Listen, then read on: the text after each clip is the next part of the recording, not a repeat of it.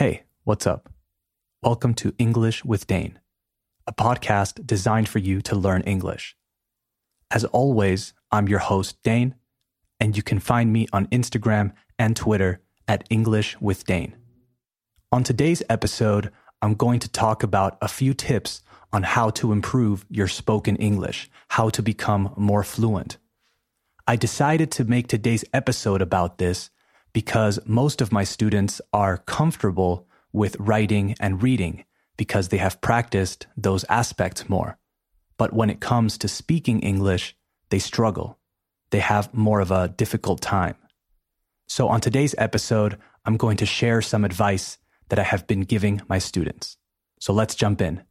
You are listening to the 18th episode of English with Dane. Hit it.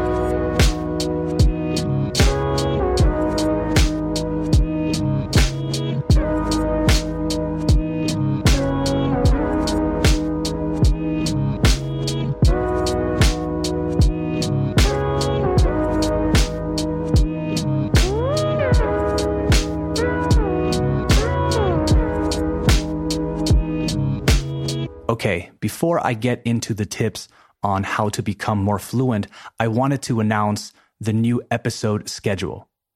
As of now, I'm going to release three episodes a week instead of two on Mondays, Wednesdays, and Fridays. And episodes will now be somewhere between 10 and 15 minutes. They will feature more practical English than before, but I will still talk about TV shows, news, and share my thoughts in general. I think this format will make each episode more digestible and it will become easier to remember any vocabulary or sentence structures that you want to remember. So I'm going to try that for a while and see how we do. Okay, now let's talk about speaking English.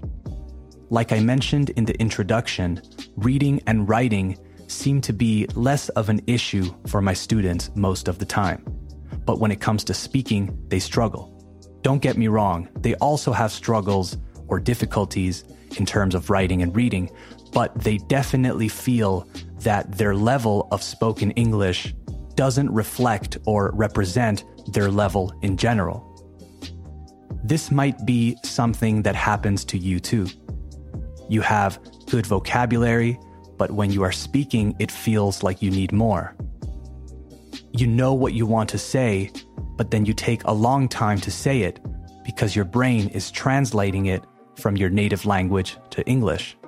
As a consequence, you speak slowly and then you get self conscious or insecure because you think you speak too slowly. Well, these are some of the things I want to address on today's episode. I want to share some of my thoughts about this problem and give you some tools to hopefully become more fluent. I see a lot of blog posts about how to become fluent in English, and I've seen some good advice in general. They usually say things like watch TV shows, go to a language exchange, and things like that, which you should do.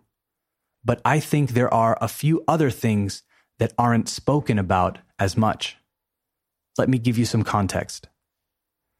Last episode, we talked a little bit about learning how to learn, and I think this relates to that. We spoke about how learning efficiently is the best approach, how to maximize your effort by working smarter, right? Well, I recently had a two hour English class with a friend of mine. He is preparing to pass the IELTS exam to go and study music in Scotland, but he is nervous about the speaking part or portion of the exam. So we have been having English classes on Skype. And during our first class, we identified one of his biggest problems when speaking English. We realized that although he can hold a conversation quite well, he often gets stuck starting sentences. I noticed after about 10 minutes of speaking to him that he could understand English perfectly, and he had no problem understanding some of the more subtle details, the less obvious language. He understood the jokes I was making, and he understood the idioms and expressions. He is someone who consumes a lot of media in English, so I knew to expect something like this. But when he started a sentence, he would stop and look off or look away into the distance, trying to think of the best way to say what he wanted to say. Then he would start a sentence and quit, start another one and quit, as if the destination of the sentence would be too difficult to reach. It became apparent that he was thinking in Spanish, right, his native language, but translating to English. And I know this sounds a bit obvious, and you may be thinking, well, of course he's going to do that. What do you expect him to do? But that's not really the angle here. So, what my friend does is what most intermediate speakers do when they speak a foreign language they translate. But think about how difficult that is. You are forming a sentence in your mind, in your native language, a language which you know perfectly, inside out.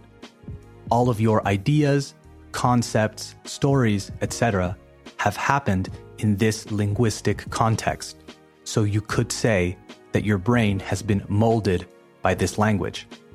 And now you have to translate what you say word for word to English, a language in which ideas and concepts are not necessarily expressed in the same way, and sentences are not constructed in the same way.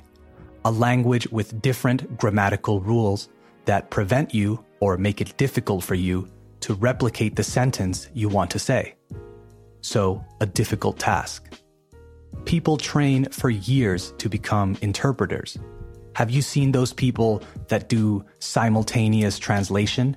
In real time, they are hearing something in one language and processing it to another language while retaining the original meaning. It's an incredible thing. And like most incredible things, it's very difficult to achieve. So, some advice.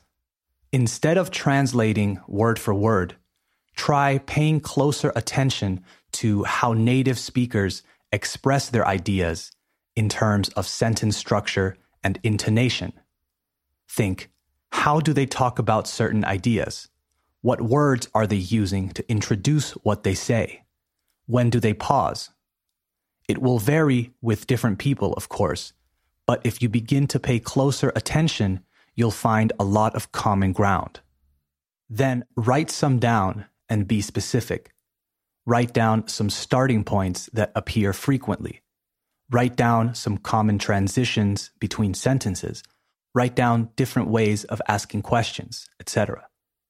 I know it sounds a bit basic, but you would be surprised how much easier speaking English becomes when you have several starting points for your sentences. It's like having a template that you can just fill in. All right, more advice on becoming more fluent. Speak slowly and don't be ashamed of it. I feel like there is a stigma about speaking slowly, but speaking slowly helps with several things. Firstly, speaking slowly means you minimize the amount of mistakes you can make. It gives you more time to put together or assemble your sentence without having to rush through it. Sometimes the pressure of wanting to sound more native than we are or wanting to sound more fluent than we are sometimes leads to making more silly mistakes, which in turn make us sound less fluent, if that makes sense. I think someone who speaks a foreign language slowly but correctly has a better understanding than someone who speaks faster but makes easy mistakes. The content of your sentence must be the priority, not the speed. People are more patient than you think, and most of my students believe they are speaking slower than they actually are. Listen to some of the people that you consider to be highly intelligent. How do they speak? You'll find that in general, they don't rush through their sentences. And it's because they don't have to. They choose their words well and produce efficient sentences. This means they need fewer words to express meaning. That said, being specific does require a strong vocabulary, so it's crucial to develop one. Which leads me to my last piece of advice. When it comes to vocabulary, it's easy to get overwhelmed. When you are learning another language, there will always be a word you don't know, a word that you have never seen before. It's easy to get discouraged. But again, working smarter is better than working harder. I read this BBC article that says that according to some linguists, knowing 800 to 1,000 words in a second language will allow you to understand 75% of day to day use. So go and find the most common verbs, the most common phrasal verbs, adjectives, etc., and get good at those. Think about your profession or interests and look for the most frequently used words. A vast majority of my students have never done this, and I think it's a really good way to make learning more efficient. So, a quick review of today's advice on how to become more fluent. 1. Try not translating word for word. Instead, pay closer attention to different starting points to express ideas and different available sentence structures. Write them down and start using them. 2. Learn how to speak slowly and choose your words. Don't rush because you think you're speaking too slow. Efficient word choice is faster than saying more words. And three, when you are learning vocabulary, find the most frequently used words and practice incorporating them into your daily use. Once you have those under control, make your list longer and get more specific. Again, efficient word choice. Okay, that's the show for today. I hope you found it useful. If you have personal tips that work for you, don't hesitate to write me at English with Dane on Instagram and Twitter. Subscribe to the show on Spotify, Apple Podcasts, iVoox, etc. to be notified when a new episode is out. And if you're listening on Apple Podcasts, remember the best way to support the show is to give it a five star rating and leave a review. Okay, talk to you next time. Bye bye.